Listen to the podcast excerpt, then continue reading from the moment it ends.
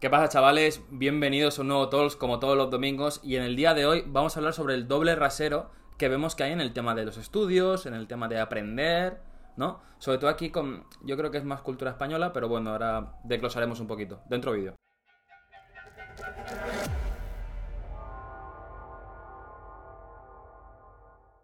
Bien, nos hemos dado cuenta, aunque era una cosa que creo que es obvia, simplemente pensando un poco, que hay un doble rasero increíble a la hora de estudiar. A la gente le parece mal que tú estudies, yo qué sé, que aprendas a hacer un e-commerce, o que aprendas a hacer trading, o que aprendas a hacer cualquier tipo de cosa por tu cuenta, pero no le parece mal que te comas 5 años estudiando una carrera que luego no te va a dar un trabajo asegurado en ningún momento, que luego tengas que sacarte un máster que te cuesta 3, 4 mil euros porque si no, no vas a encontrar un trabajo porque ahora está todo lleno de titulitis. Eh, ¿A qué se debe ese doble rasero? O sea, ¿cuál es la barrera mental que tiene la población a la hora de decir, no, esto está mal y esto está bien? ¿Por qué? Yo creo principalmente que es porque antiguamente sí que es, cierto que era mucho más fácil manipular a la gente. Hoy en día la gente con acceso a internet y con al final la libre información que tiene y tiene acceso cualquier persona mediante cliquear en cualquier segundo, a través en cualquier parte del mundo da lo mismo, esto te hace que abras mucho más la mente. Antiguamente no tenías estas tecnologías, entonces ¿qué pasa? que todo eso no te llegaba, o sea, todos estos focos de información no te llegaban y estabas expuesto únicamente a que a la opinión pública manipulada que veías en televisión, que veías en periódicos y todo eso estaba controlado de alguna manera. Entonces era muy simple, si yo controlo a tus padres, tus padres estando controlados te van a educar a ti. Entonces ese control te lo van a transmitir a ti. ¿Qué está pasando con las nuevas generaciones? Que mediante las tecnologías que al final son palancas de información también, tienes acceso a todo tipo de información y ya no decimos solo en España, sino en Europa, en el mundo, en Asia. Entonces cualquier persona puede establecer y formar su vida de acuerdo a lo que le interesa o a lo que le gusta. Ya no está cerrado como un borrego a lo que mi padre me está diciendo, a lo que mi profesor me está diciendo, a lo que estoy estudiando. Y eso también creo que es algo positivo para el futuro de la sociedad. De todas formas, eso no va a ser tan sencillo como que un chaval con que con tener acceso a libre información la vaya a saber utilizar o la utilice de manera correcta para él. Claro, es que el, tema está en que a mí me choca que, por ejemplo, nadie vea mal que tú estés, yo que sé, 4 o 5 años en una carrera en la que simplemente das algo teórico y no, no das nada práctico, pero que les parezca mal que alguien esté más de, por ejemplo, cuando llevas ya 3, 4 o 5 meses en e-commerce y a lo mejor no has generado ventas o no te está yendo tan bien como debería, ya te dicen que eso es, pues al final es un fracaso, ¿no? Que es imposible conseguirlo porque llevas 3-4 meses. En cambio, en la, en la carrera te pasas 15-20 veces más tiempo, no has practicado absolutamente nada, cuando sabes no tienes ni puta idea y tienes que volver a empezar. Tienes un conocimiento teórico, es verdad, pero a nivel práctico, ¿cuánto, ¿cuánto pasa de cuánta gente ha salido de carrera y decir, hostia, es que no tengo ni puta idea de lo que voy a hacer? Porque al final es normal. Por ejemplo, un médico que no haya hecho nunca cualquier tipo de cirugía, la primera vez que la haga, no le va a salir al 100% perfecta, es que es lógico pues con el e-commerce y con cualquier cosa es lo mismo. Pero es lo que digo. Aún. O sea, a esta época, o sea, en este momento histórico en el que estamos ahora, sigo sin realmente entender 100% el hecho de que chavales de nuestra edad, lo que sea, también tengan ese doble rasero. O sea, entiendo el poder y, de alguna manera, eh, la influencia que tienen los padres por sus hijos, ¿no? Pero me sorprende cómo teniendo la influencia de tus padres, pero también teniendo la influencia del, Internet y de la globalización que hay a, día de hoy, ¿cómo no, ¿sabes lo que digo? ¿Cómo no contrastas opiniones? ¿Cómo no contrastas hechos? A ver, a mí sí que es cierto que hay una cosa que de alguna manera me tranquiliza y es el hecho de que hoy en día, eh, al final tú cuando eres pequeño o eres al final joven, idolatras a alguien. Mm. Hoy en día sí que es cierto que, por ejemplo, si un chaval que su ídolo es, por ejemplo, de Gref, el chaval puede pensar, este chaval se ha ido fuera, y ya puede empezar a extrapolar lo económico. ¿Por qué este chaval se ha ido fuera? ¿Por qué no está en España? Y puede hacer eso tanto con pues, De Grefe comentado, como con el Rubius, como con Auron, todos los que se han ido fuera. Entonces también a nivel económico y a nivel personal le hace abrir la mente. Y yo creo que el tirón que tiene un chaval, o sea, al final lo que me refiero con un tirón, lo que representa de alguna manera al chaval es reflejarse en lo que le está viendo de, esos influencers al final, o de estos youtubers o de lo que sea. Y de alguna manera la opinión de los padres, de profesores y tal, la va desterrando poco a poco, sobre todo cuando acaba su etapa educativa. Y sí que es cierto que hay una cosa que yo creo que no está instaurada conforme a lo que has comentado de estudias una carrera, estás tanto tiempo. Y a mí personalmente lo sé porque he estudiado, tengo dos carreras y sé cómo funciona. Lo principal es que estudias al final. Es muy fácil estudiar al final y encima probar. Entonces, lo que viene siendo la cultura del esfuerzo no es una disciplina que tú estás desarrollando en ti. ¿Esto que provoca? Que luego cuando tú, esa misma persona, que está viendo que con un mínimo esfuerzo está pasando, está probando carreras, que una carrera puede probar cualquier persona del mundo, no penséis que nada en el otro mundo. haciendo esfuerzo a última hora están aprobando. ¿Qué ocurre? Luego se meten a inversiones, se meten a negocios, se meten a cualquier tipo de acción que puedes tener problemas, puedes perder dinero, puedes fallar y no están acostumbrados. Entonces, ¿qué pasa? Tiene un bloqueo mental que lo que le hace es reconducir su vida a lo fácil. Ah, estar en una posición, voy a trabajar lo que me ha dicho mi padre, igual mi padre si es que tiene razón, igual, eh, yo qué sé, eh, Rubius es quien es porque ha tenido suerte, porque es muy bueno, porque alguien le ha metido ahí. Y es enseguida la mentalidad débil que tenemos. Y por eso solo tienen éxito unos pocos. Los que, a pesar de cagarla, perder dinero, tropezarse, esa cultura del esfuerzo que no han desarrollado los estudios, la tienen desarrollada en la vida. Y por eso triunfan. Es que eso, tienes toda la razón. O sea, mejor lo que queráis a que si tú estás cinco años todos los días subiendo un vídeo a YouTube, acabas pegándote. Por huevos. Es que, por pesado. Me acuerdo que lo hablábamos una vez que me dijiste lo del Danny Rev, que subía cuántos, siete vídeos al día, todos los santos días durante cuántos años. Desde que era un chiquillo. Eh, todos los días, todos los días, todos los días, y se ha visto su crecimiento de ser un chiquillo a tener, comprar una casa a sus padres, tener un tal. A lo mejor no, no, es el chaval más talentoso del mundo, pero como ha sido constante todos los santos días, al final se ha pegado. Y creo que eso es con todo, y creo que tiene razón, no lo había visto así. El tema de. Sí, al final estudiar realmente es muy fácil. Hay personas que pueden tener más complicaciones por cualquier tipo de, de problema o lo que sea, problemas en casa, cualquier cosa, ¿no? Pero realmente estudiar es muy fácil y es lo que te dices tú, si no puedes copiar, es que se puede aplicar a muchas cosas. Pero, por ejemplo, tú a la hora de hacer tu propio negocio o al hacer tu propio e-commerce o al hacer lo, que sea, no puedes copiar. No puedes decir, vale, me lo aprendo. Porque claro, tú puedes saber, vale, una tienda se hace en Shopify, luego pongo un título, pongo un logo, pongo, compro aquí, no sé qué. Pero luego a la hora de la verdad tú haces eso, la, la forma teórica, y no te va a funcionar. Porque tienes que aprender un montón de cosas. Pues con esto es igual, al final, es lo que dices tú, es, es muy distinto y es lo que digo, no de alguna manera me, enfada el, el, hecho eso de que haya como esa censura o ese bloqueo a todo lo que tenga que ver con dinero. Me refiero, ¿cómo vas a gastarte eh, mil euros, ¿no? En un mentor de trading, por ejemplo. Y eso está mal. Pero gastarte 5, 6, 10 mil euros en un máster, eso está bien.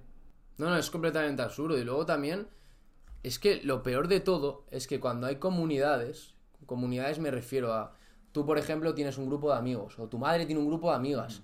Al final, cuando hablan de algún tema económico, lo primero que hacen es que cuando hay problemas se rechaza, no se habla de ese tema. Y lo segundo es que cuando hay, por ejemplo, una del grupo que le va bien a ella o le va bien al marido, no lo toman como, de alguna manera, un reflejo de decir cómo ha llegado hasta ahí, cómo lo está haciendo. Enseguida tenemos una mentalidad instaurada de, bueno, una mentalidad que nos han instaurado de hay que rechazar lo que nos está comentando esta persona o esto no es correcto cuando realmente debería ser un reflejo. O sea, si tú estás en un grupo de amigos en el cual tienes un amigo que tiene más dinero, más poder adquisitivo, más patrimonio que tú, él, su padre, me da lo mismo. Aprovecha, habla con él, pregúntale, incluso dile, tío, ¿me puedes invitar a comer solo por conocer a tu padre, que me enseñe? Esas personas no llegan ahí por casualidad. Y me refiero a personas que de verdad tienen un patrimonio porque se lo han ganado ellos. No me refiero a cualquier tipo de abogado que está perdiendo 15 horas de su vida, aunque gane 15 o 20 mil euros al mes, no. Me refiero a una persona que, por ejemplo, ha invertido en bienes raíces y vive de los bienes raíces. A persona que, por ejemplo, ha montado una empresa y tras cagarla con 5 empresas, ahora le va bien. Y le va bien también a tu amigo. Pues en vez de pensar y estar perdiendo el tiempo con tu colega que no tiene un duro, porque lo sabes que ni él ni su familia tiene un duro, intenta desviarte y ponerte a hablar con tu colega que tiene dinero y con eh, su padre, con su familia, porque aprenderás seguro mucho más. Y te lo digo porque a mí me ha pasado. Al final, cuando cambias el foco y te pones de verdad a aprender de gente que tiene dinero, a gente que consiguió dinero, parece que no, pero solo de escuchar y de interpretar de cómo te van cambiando la mentalidad poco a poco, te cambia a ti también radical. Sí, no me acuerdo quién, quién lo dijo, pero planteaba el hecho de si quieres ser rico, tienes que vivir como un rico. En plan de, si puedes, si tienes, yo qué sé, 100 mil dólares y te puedes comprar un Porsche, cómprate un Porsche para poder ir a los clubs de Porsche y hablar con la gente que tiene Porsche. Entonces vas a poder hacer amigos, vas a poder hacer gente con la que puedes hacer business, vas a poder cambiar y aprender un montón de esa gente. Entonces era, era al final lo que está diciendo tú, claro, está volado a un, a un nivel muy alto, ¿no? Pero, pero sí. Y por ejemplo, estaba ahora, mientras estabas hablando, estaba haciendo un cálculo, porque me acordé de, una cosa que vi, y es para que veas lo absurdo que es eh, generar dinero. Lo que pasa es que tenemos como un bloqueo mental muy grande. Eh, si tú quieres hacer más de 10.000 euros al mes, tienes que vender 12 productos al día que te produzcan un beneficio alrededor de los 30 dólares. Ya está. Me refiero, sé, a ver, cuidado, puede ser complicado, porque puede ser complicado, pero si llevas cuatro años dándole caña todos los santos días, lo vas a acabar haciendo. Es que es absurdo, lo vas a acabar haciendo porque haces eso, prueba, error, prueba, error, prueba, error, prueba, error, todos los santos días. Y eso, con una carrera, por lo general, a no ser que tengas una carrera muy top, muy top, muy top, pero por ejemplo, alguien que está estudiando magisterio, alguien que está estudiando, yo qué sé, derecho incluso, en su vida a lo mejor llega a ganar 10.000 euros al mes. No, seguramente, porque al final si no el sistema productivo no saldría. O sea, me refiero, al final tiene que haber gente en la base, que es la mayoría, para que la gente arriba viva bien, si no, no funciona. No, pero sí que es cierto lo que dices, que es que lo que más rabia me da a mí, porque me, me- vamos, me quema, es el hecho de por qué la gente quiere, aparte de que es un tema tabú, como estás comentando tú, que al final es la base del vídeo, lo que estamos hablando, de por qué en una sociedad que eso, por ejemplo, no sucede en, en Estados Unidos. Que de hecho hablaba con un conocido que ha estado viviendo dos años en Nueva York y me comentaba que allí hay gente que se ha hecho rica, se ha vuelto pobre, pero pobre os digo, a nivel vagabundo de dormir en la calle, y ha vuelto a ser rica. Eso evidentemente solo pasa en Estados Unidos, porque es lo que me digo, hay una cultura del esfuerzo, hay una cultura del emprendimiento, hay un, al final un capitalismo instaurado que tiene unas cosas malas, pero otra gran mayoría muy buenas. Y es que evidentemente eso también se refleja en que si te lo curras, te lo esfuerzas y le metes ganas y le, metes dedicación, adquieres conocimiento, puedes llegar muy alto. Y eso en España, como estamos hablando, es un tema tabú. En España es muy complicado llegar al éxito porque para empezar tienes a todo tu entorno que te ya te está de alguna manera limitando y luego ya, por supuesto, las élites que están por encima te chafan más todavía y te limitan más todavía. Y aquí es mucho más complicado, pero no es imposible. Y como dices tú, es de alguna manera, es que es, absurdo que tú eh, te esfuerces en una carrera cuando realmente yo creo que el 5% de la gente que estudia una carrera la estudia porque de verdad tiene vocación. Porque yo sí que esto que lo he discutido muchas veces con mucha gente, discutir a buenas. El hecho de decir, no, ya, pero mí me gusta lo que estoy estudiando. Vamos a ver. Tú estudias cuatro años, has tirado no sé cuántos años de tu vida ya estudiando. Si tú tienes vocación, yo soy el primero que me callo y digo, mira, lo respeto. Tú quieres estudiar eso, te quieres dedicar a eso, de lujo. Pero la gente que pierde el tiempo estudiando cuando no tiene vocación por hacer algo, cuando luego después de haber estudiado todo eso se acaba dedicando a algo completamente diferente, cuando su obsesión y su pasión han sido las inversiones, los negocios, tener el estilo de vida que quiere, una libertad financiera. Pero claro, hablas de estos temas y se vuelven tabú. Eso es malo. ¿Por qué? Que no lo entiendo. O por ejemplo, alguien que quiere ser médico y en plan de, ah, bueno, no has llegado a la nota, no pasa nada. Me juego lo que quieras a que si lo hubiese echado tres veces, cuatro veces las horas que le ha echado, que a lo mejor puede ser inhumano para cualquiera, porque al final el, a nivel competitivo es una locura el tema de las notas, que también lo quieren así, por eso van de vez en cuando reduciendo plazas, etcétera. Bueno, es, eso es otro nivel, ¿no? De manipulación y tal. Pero bueno, si tú trabajas más, consigues mejores resultados en cualquier tipo de cosa. Y ya no porque, en plan de esto es algo, pero realmente quieras inversiones. Hay mil cosas, es lo que digo. Puedes querer ser médico y acabas siendo profesor. Es que, de verdad, la persona que vaya a ser profesor va a enseñar bien a esos chiquillos o a esos niños, niñas, me da igual, lo que sea, adolescentes. Va a enseñar bien si ha querido ser médico. Se va a levantar todos los días pensando, joder, quería ser médico y soy profesor. Que a lo mejor luego cambia la peli y le flipa ser profesor. Pero me refiero, ¿cuántos profesores hemos tenido, por ejemplo, pongo el ejemplo del profesor porque creo que es lo más claro, ¿no? Donde más gente se mete sin tener vocación. ¿Cuántos profesores habéis tenido en vuestra vida que hayan sido est- este, unos amargados, que eh, la paguen con los chiquillos, eh, mil cosas que no sepan enseñar, que estén sentados leyendo un PDF como pasa en todas las putas universidades? ¿Por qué son esos profesores así? ¿Porque les encanta su trabajo, porque tienen una vocación increíble o porque querían ser otra cosa y no lo han sido? Pues así con todo. Y es lo que decimos. Siempre vamos a respetar todas las vocaciones. Si quieres ser pastelero, sé pastelero. Si quieres ser paleontólogo, sé paleontólogo. Pero si quieres ser paleontólogo, estudia para ser paleontólogo. No estudies para ser profesor o estudies para ser fontanero o lo que sea. Porque vas a acabar viviendo como una puta mierda mentalmente.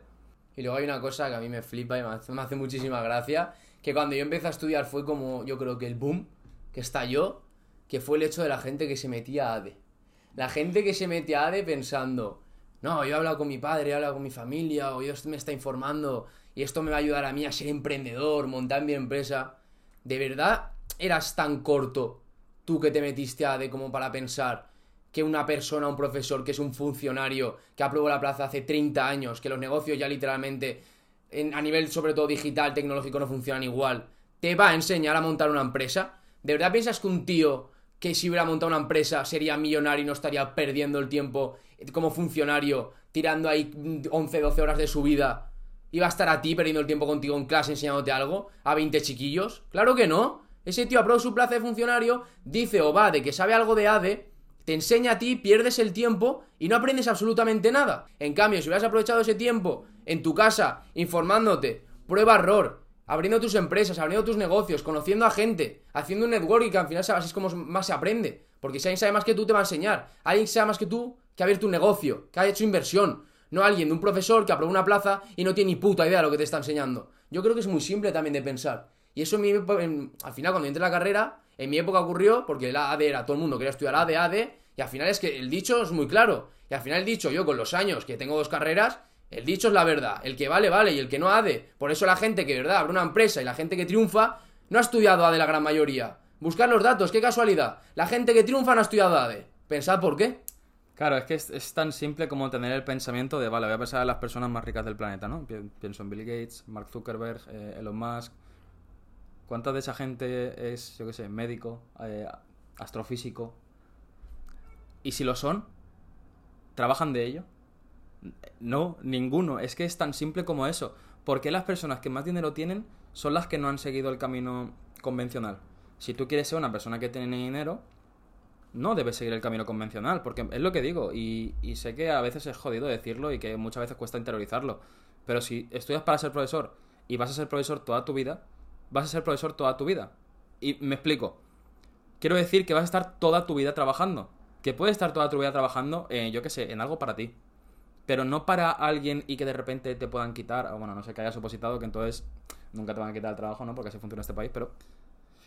¿Me entendéis, no? El hecho de si trabajas para alguien, vas a trabajar siempre para alguien. Si trabajas para ti, vas a tener la mentalidad para siempre trabajar para ti. Y te quería comentar una cosa, que no sé si lo has llegado a ver, pero hace años, no me acuerdo, no me acuerdo hace cuántos años porque lo vi, un tío que era millonario en Estados Unidos se fue a vivir a la calle. Eh, lo único que tenía eh, de recursos era, eh, le traían tarjetas gráficas y les cargaba las cámaras y ya está. Pero vivía en la calle y con cero dólares. Y terminó siendo millonario otra vez. Lo dijo. Dice, como, quiero que Mucha gente me dice, no, es que yo con mi situación no puedo. Dice, me voy a meter en la peor situación que se puede, vivir en la puta calle. Los únicos es tal, lo que he dicho, ¿no? Eh, cargar las cámaras y tal para poder grabarse. Y acabó siendo millonario, tío. Dormía en un banco al principio, tal, no sé qué. Y poco a poco, poco a poco, poco a poco. Y muchas veces eh, este tío me recuerda cuando ve a gente, por ejemplo, eh, pidiendo en la calle, pero en plan de estos que estás en el coche y se te acercan, tal. Si esa gente, en vez de pedir dinero, con el dinero que porque al final acaban consiguiendo dinero porque la gente la da. Imagínate yo que se consiguen 6 euros ese día. Si ese dinero tú lo coges, vas al Mercadona, compras botellas de agua pequeñas y las vas vendiendo por los coches, te, te, van a dar más dinero ahí y vas a ganar más dinero ahí que no ofreciendo nada. Porque en el momento en el que tú no ofreces nada, ya das una, una mala imagen. Pero el momento en el que tú vas, aunque sea agua fría, tío, hace un calor de la hostia, yo te compraría. No, y que al final lo has dicho bien claro. Hay gente que se queja se queja de vicio al final. Mm. De no, excusas, es que yo, es que mi familia, es que no puedo, es que tal. Ya lo dijo, lo hizo el youtuber este, básicamente. O sea, cayó hasta lo más bajo para demostrarte que puedes llegar arriba otra vez. O sea, las excusas al final se acaban.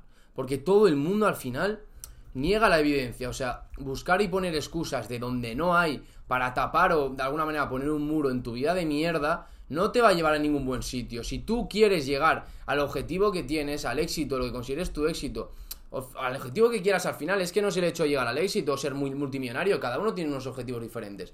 Pero si quieres llegar hasta ahí te lo tienes que trabajar y te lo tienes que currar. No te pienses que te va a llegar por arte de magia. Y mucho peor poniendo excusas que lo único que van a hacer es limitarte, no vas a tomar acción, vas a estar perdiendo el tiempo toda tu vida, vas a tener 40 años trabajando un curro que no te gusta una mierda, vas a hacer infeliz a tu familia, porque al final acabas así.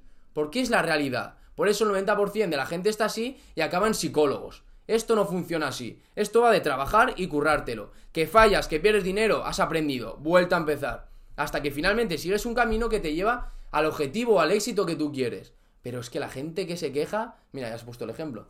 Sí, el tema de, las quejas siempre tiene que ver con, la mentalidad. Es una cosa que siempre hacemos hincapié. Y es que el momento en el que tú vives quejándote, tengas o no tengas una mala situación, ¿vale? Pero en el momento en el que tú vives quejándote, vas a estar toda la vida quejándote y no vas a conseguir prosperar porque solo piensas en la queja. Todo el mundo conoce la típica persona, tiene el tipo como digo que está todo el rato quejándose, todo el rato le pasan cosas. Todo el mundo le pasan cosas, entiendo que hay gente que le pasan más y otras que le pasan menos, pero todo el mundo tiene problemas. Entonces, en el momento en el que solo te centras en los problemas y no en las soluciones, siempre vas a tener problemas y solo vas a ver los problemas. Entonces, eso te mete en una vorágine de negatividad, de problemas, de no sé qué, que al final solo vives ahí. Vives amargado, vives triste, y entonces, en el momento en el que estás triste, amargado, eh, depresión, eh, te quejas porque no tienes dinero para poder pagarte una psicóloga y la psicóloga de la seguridad social es una basura. Entonces empiezas ahí vorágine, vorágine, vorágine y al final te comen los mocos. Vives mal, eh, estás deprimido, eh, todo te parece mal, eh, te acabas enfadando con toda la gente, te acabas quedando solo. Y es que al final es un círculo vicioso que es increíble y que todo se basa en que se podría solucionar con la mentalidad. Entiendo que mucha gente le puede, yo qué sé, eh, le, le puede impactar el hecho de que yo diga esto con el tema de cómo estamos ahora mismo en España con el, eh, todo el tema de la salud mental, etcétera, etcétera, etcétera. Pero es la realidad, al final la mente es lo más poderoso que tenemos y en el momento en el que tú sabes entrenarla y tú sabes de alguna manera controlarte y controlar lo que piensas, controlar los impulsos que tienes, toda esa mierda te la quitas encima. Y es, es la realidad. Y no, y lo más importante, lo que estamos hablando en el vídeo, la base del vídeo, lo que hemos venido a hablar hoy.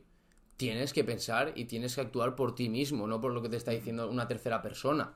Es que al final hay que hacer mucho hincapié en eso, porque hay gente que en ese tema no abre los ojos y siempre actúa y se mueve por impulsos de gente que, que no, va, no va a tener tu vida. O sea, tu vida la vas a vivir tú y la vas a llevar tú al camino que quieras, al punto que tú quieras. Nadie lo va a hacer por ti. Entonces, ¿por qué tienes que estar de alguna manera recibiendo estímulos y comentarios de gente a la que no te hace bien? Porque sea tu padre, tu madre, un profesor, o actuar por un íter que te han impuesto y que no te vale absolutamente para nada, porque no te va al camino que quieres, al éxito que quieres, porque te lo han impuesto. En esta vida, aparte mentalidad, yo siempre he sido un firme defensor de que hay que tener personalidad. Y también soy consciente de que hay mucha gente que no tiene personalidad. Y actúa movida por lo que dicen otros o por el por qué dirán. Pero vamos a ver, el qué dirán. ¿Qué más le te tiene que dar la gente del qué dirán? Tienes que saber cuando, por ejemplo, empiezas un negocio o empiezas cualquier tipo de inversión y lo comentas con alguien que no lo ha hecho, el 90% de las veces vas a recibir comentarios negativos. ¿Por qué es así? Porque es la realidad. Porque lo desconocen y encima tienen miedo. Y como tiene ese miedo, te van a transmitir ese miedo a ti. ¿Cómo tienes que actuar tú? Pues mira, si sabes perfectamente que a tu padre o a tu madre no le puedes comentar algo, no se lo comentes. Empieza tú tu camino, empieza tú a aprender, empieza tú a llegar a la meta que quieres llegar y no lo comentes. En cambio, si tienes un colega que sabes que piensa como tú y que te quiere apoyar, coméntaselo y os hacéis fuertes los dos, pero no pierdas el tiempo con esa gente. Y eso se basa en qué? Mentalidad, conocimiento y personalidad. Son al final tres variables que si no las controlas y si no las de alguna manera las desarrollas de manera conjunta, no vas a conseguir nada. Sí, es, es, es una movida. También creo que hay mucho miedo al, al dinero. Pero tam- creo que también se ha aprendido, ¿no? Como todo. Creo que hay mucho miedo al dinero por lo, lo que te digo, ¿no? Este doble rasero, como estamos comentando todo el rato. Hay mucho miedo, tío, por, por todos los estímulos que recibimos constantemente por los medios de comunicación sobre cualquier tipo de cosa. Por ejemplo, el otro día me acuerdo, estaba leyendo los comentarios de TikTok, que son prácticamente todos malos como siempre, ¿no? Porque no ven más allá, eh, cinco cifras, jajaja, bueno. Y le- leí uno que decía, nos estaba comparando con Mundo Cripto. Decían que éramos peores que, que Mundo Cripto, tal. Claro, esta gente de qué conoce Mundo Cripto? De que lo ha visto en, la- en las noticias y poco más de una vez. O sea, es un... No, no nos queremos ni... No estamos ni a favor ni en contra de Mundo Cripto, nos da absolutamente igual. Pero, joder, es un proyecto, ¿no? Que lleva un puñado de años, no sé cuántos llevará, dos, tres, cuatro. Y te basas, tu opinión se basa en lo que has visto en, ¿qué? ¿Tres, cuatro minutos de un noticiero? Que al final también su opinión nuestra se basa... O sea, la opinión que tienen sobre nosotros se basa en 30 segundos de un TikTok. Porque siempre lo digo, ¿te has visto los vídeos de YouTube? ¿Te has visto tal? No. Es normal. ¿Por qué tenéis la, como de alguna manera, en qué momento hemos aprendido a tener la potestad sobre opinar sobre absolutamente todo y creer que tenemos la razón sobre absolutamente todo, ¿no? Y no me refiero a nosotros, porque ahora lo sacarán de contexto, como siempre, me refiero a la sociedad en sí. Me parece que es de, como siempre digo, de ser muy mente pequeña el hecho de, eh, aparte del rechazo automático que digo que tenemos siempre, el hecho de, de- de juzgar absolutamente todo. O sea, creo que en mi vida me veréis a mí, de que me, alguien me diga, eh, buah, pues yo estoy haciendo esto, tal. Yo le diga, buah, eso es una puta mierda. De hecho, no tienes ni puta idea de lo que estás diciendo. Yo tengo más idea de lo que tú, de lo que tú estás haciendo, yo tengo más idea. Nunca me verás decir eso, porque me parece, o sea, de, tener muy poco IQ, eh, IQ, tío, te lo juro por Dios, ¿eh? No, no, que es así. Y luego te quería comentar un par de cosas sobre lo que estábamos hablando. Y es el hecho de la manipulación, que es lo primero que has comentado. Yo lo primero que hago, ya es que ya, por ejemplo, yo el telediario, la tele, toda esa mierda, yo no la veo. O sea, me da igual. Yo busco mi información, al final tengo mis focos de información que me transmiten fiabilidad, porque me parece información contrastada, que es lo que yo espero al final de, de las noticias y tal, pero no lo voy a recibir nunca, ya lo sé. Y lo primero es, si te están manipulando, que evidentemente tienes que tener, yo que sé, un poquito de inteligencia, hay algunos que son muy básicos, pero la gente que está un poquito por encima, si ves que te están manipulando, porque es muy sencillo contrastar información hoy en día con internet y ver que cualquier tipo de cadena como Telecinco, es que me da igual, la 1, la que sea, te está manipulando, lo primero que tienes que hacer es desterrarlo. Y coger ese foco de manipulación, esa información que me está manipulando y decir, vale, ¿por qué me está manipulando con esto? Y te darás cuenta que el 90% de la información que nos manipulan está relacionada con la economía. Pensad por qué. Porque la quieren tener controlada ellos. Y no que tú tengas una suficiencia al final de información, para que al final una solvencia, para que puedas desarrollar todo y tener al final una información y un conocimiento contrastado de, vale, es que esto es lo correcto. Y esto es lo que piensan las élites. No es lo que quieren que yo piense. Y eso es lo que pasa. Y eso está íntimamente relacionado con lo que hacen los grandes inversores. Los grandes inversores siempre dicen una frase muy clara. Compra cuando toda la gente esté en pánico y vende cuando toda la gente esté con euforia. Y la gente ahora te dirá lo típico, ya está el cuñado, ya está el gurú de turno. No es que es la realidad. O sea, porque con el mercado cuando está en pánico todo el mundo vendiendo ahí, como si fuéramos locos, las manos débiles, todo vendiendo, vendiendo. Y ahí están comprando todos los ricos. Para que luego llegue una época de la hostia, como puede ser cualquier tipo de... ¿Cómo se llama? Un bullrun.